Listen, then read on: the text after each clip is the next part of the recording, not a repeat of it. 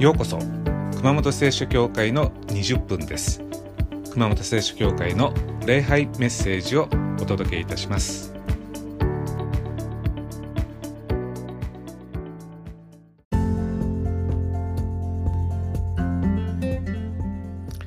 はいこんにちは、えー、ちょっとバタバタしてまして、配信が遅れてしまいました。申し訳ございません。さて、えー、今日はですね逆らわずに流れに乗っていく態度についてお話したいと思います、まあ、物事をコントロールしているという感覚は心の健康にとってとても大事です、まあ、自分の人生の手綱をちゃんと握ってるっていう感覚ですね。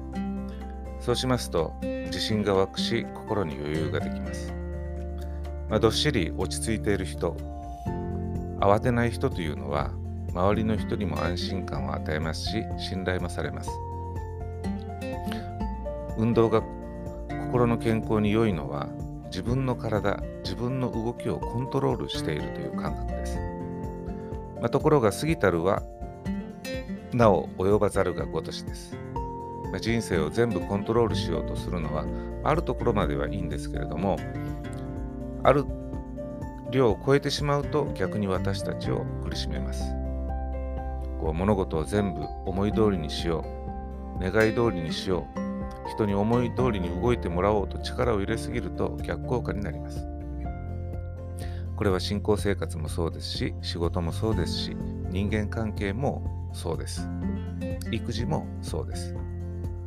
私たち自分の計画があります。目標があります。やりたいことがあります。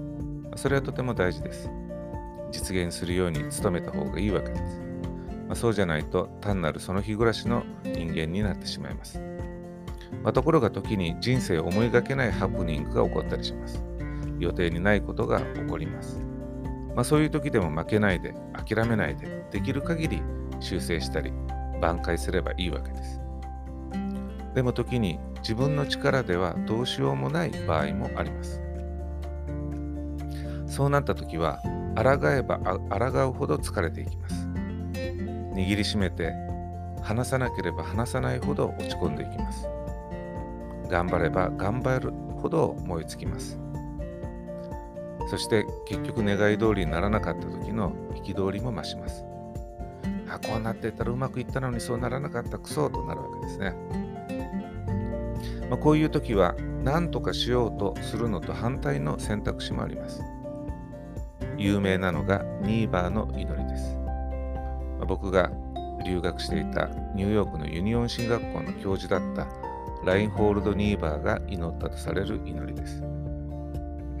神よ、変えられないものを受け入れる心の平静さを与えてください。変えることができるものを変える勇気を与えてください。そして変えることができるものとできないものを見分ける知恵を与えてください。ニーバーはこのように祈りました。静けさの祈りと呼ばれています。で、この祈りには続きがあってこんな感じです。もしあなたの御心に自分を委ねるなら、あなたが全てを正してくれると信頼します。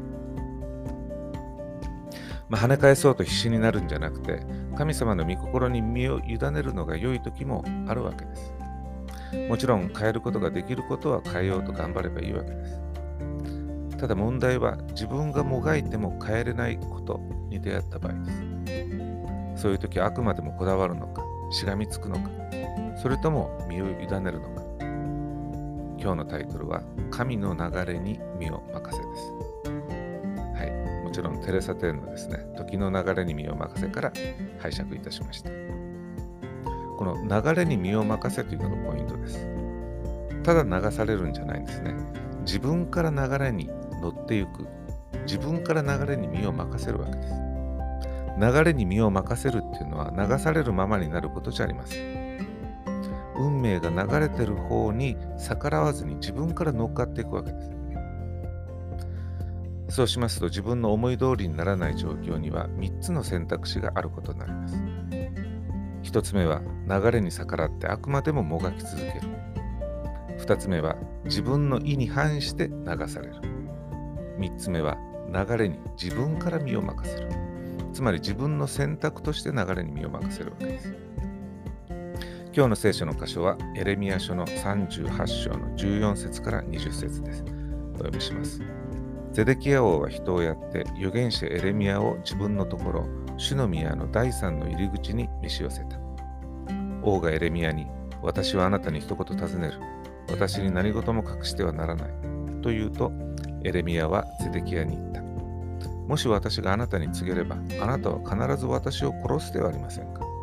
私があなたに忠告してもあなたは私の言うことを聞きません。そこでゼデキヤ王は密かにエレミアに誓っていった。私たちのこの命を作られた主は生きておられる。私は決してあなたを殺さない。またあなたの命を狙うあの人々の手にあなたを渡すことも絶対にしない。するとエレミアはゼデキヤに言った。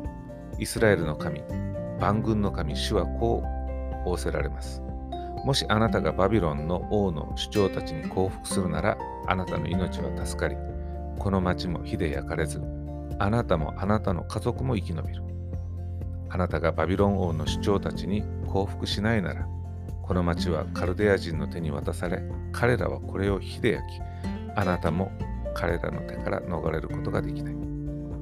しかし、ゼデキヤ王はエレミアに言った。私はカルデア人に投降したユダヤ人たちを恐れる。カルデア人が私を彼らの手に渡し、彼らが私をなぶり物にするかもしれない。エレミアは言った。彼らはあなたを渡しません。どうぞ、主の声、私があなたに語っていることに聞き従ってください。そうすればあなたは幸せになり、あなたの命は助かるのです。紀元前586年、ユダ王国の王様ゼデキヤと預言者エレミアの会話です。2人は首都エルサレムにいました。で、バビロニア帝国の軍隊がエルサレムに進撃してきたんですね。絶対絶命のピンチでした。まともに戦ったら勝ち目なんかないわけです。軍事力が違いすぎるんですね。で、14節王様は預言者エレミアを呼びました。なんかいい手は残ってないか私の運命はどうなるのか神は何ておっしゃってるんだいえ、エレミアというわけです。エレミアは神の言葉を告げました。17節と18節イスラエルの神、万軍の神、主はこうおせられる。もしあなたがバビロンの王の主張たちに降伏すれば、命は助かる。町も火で焼かれない。あなたもあなたの家族も生き延びると。でも降伏しなかったら、あなた方は手に、カルデア人の手に渡され、町は焼かれ、で、誰も逃れることはできないと。エレミアは何て言ってるかというと、もう自分で何とかできる状況じゃないですよ、王様と。だからコントロールしようとあがくなと。逆に降伏しなさいと言ってるわけです。17節降伏するならあなたの命は助かり、この町も火で焼かれず、あなたもあなたの家族も生き延びると。もがくなと。抗うなと。もう自分から降伏した方が助かると。逆に諦めないで自分で何とかしようとするならば、もっと悪い結果になるよと。神様が言うのは 降伏するのは神の流れに身を任せることなんだと。まあ、確かにそれで戦争は負けるけど、でも王様も王様の家族の命も助かると。まあ、降伏するのは不安だろうと、怖いだろうと、それはよくわかると。でも神が作った流れは実はそっちなんだと。だから神様に信頼して自分から神の流れに身を任せなさいと。ゼデキヤ王はどうしたか。まあ、諦めきれなかったんですね。またなんとかなるんじゃないかと。神の流れに身を任せませんでした。で、どうなったか。まずバビロニア軍はエルサレムを包囲しました。で、攻撃を始めました。で、ついに城壁が破られました。ゼデキヤ王の王子たちはゼデキヤの目の前で殺されました。ゼデキヤも目をつぶされてバビロンに連れて行かれました。まあ、自分の意思と無関係に不運なことっていうのが降りかかることもあるわけです。しかも自分の力では変えられないこともあるわけです。まあ、そういう時には戦うのをやめるという選択肢もあるんです。あがくのをやめた方がよっぽど楽になるということがあるんですね。まあ、私たちクリスチャンにはこれができるわけです。静けさの祈りを思い出してください。もしあなたの御心に自分を委ねるなら、あなたが全てを正してくれると信頼します。神様は傍観者ではありません。第三者的にぼーっと私たちの試練を見ているのでありません。神様は自分の子供として私たちを見てくださっています。子供が転んで血を流しているのにぼーっと見ている親はいません。神様ならなおさらです。神様は私たちの人生、私たちの幸せを最優先にしています。神は個人的に私たちを大事にしているんですね。でそれを信じるかどうかです。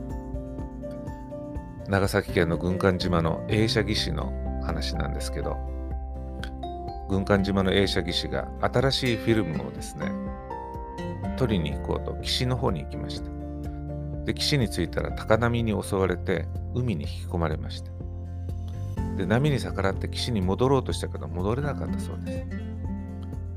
でこの潮の流れに逆らって戻ろうとするとですね逆に溺れることっていうのが多々あるんですねで案の定とうとう力がつきました。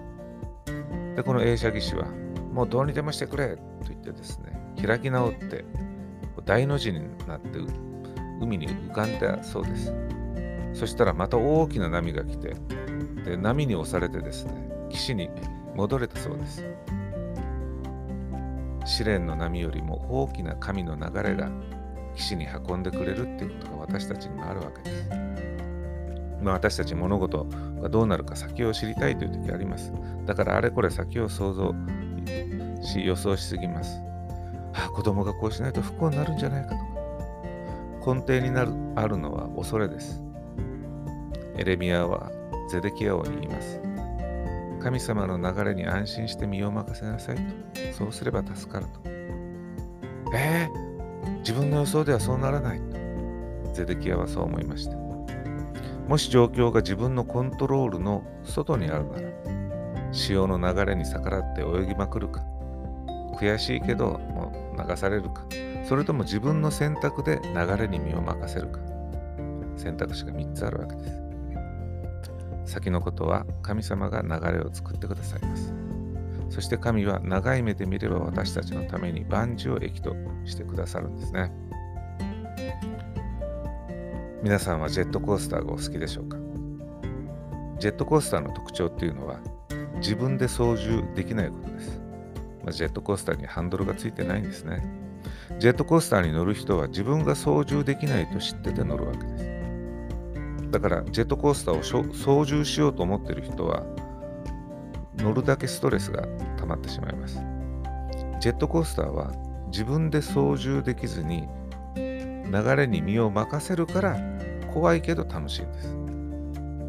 人生にはジェットコースターに乗った時みたいな時もあります。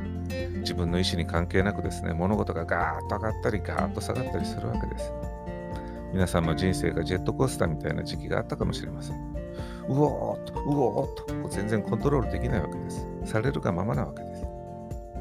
じゃあ、ジェットコースターを楽しむコツは何かそれは操縦しようとすることじゃありません。ジェットコースターの流れに自分から乗って身を任せることです。皆さん、人生がジェットコースターになったら乗っちゃうんです。乗って楽しんじゃうんです。右に曲がるのか左に曲がるのか分かりません。登るのか落ちるのかも知らない。でも自分から身を任せるからジェットコースターっていうのは楽しいんですね。さあ、自分でコントロールできない状況にが降りかかったら、ジェットコースターと思ったらいかがでしょうか？神様の流れです。身を任せて委ねるなら落ちることはありません。神のレールが敷いてあるからです。もし皆さんが自分の力で何とかできないなと思う時があったら神の流れに乗る時かもしれません。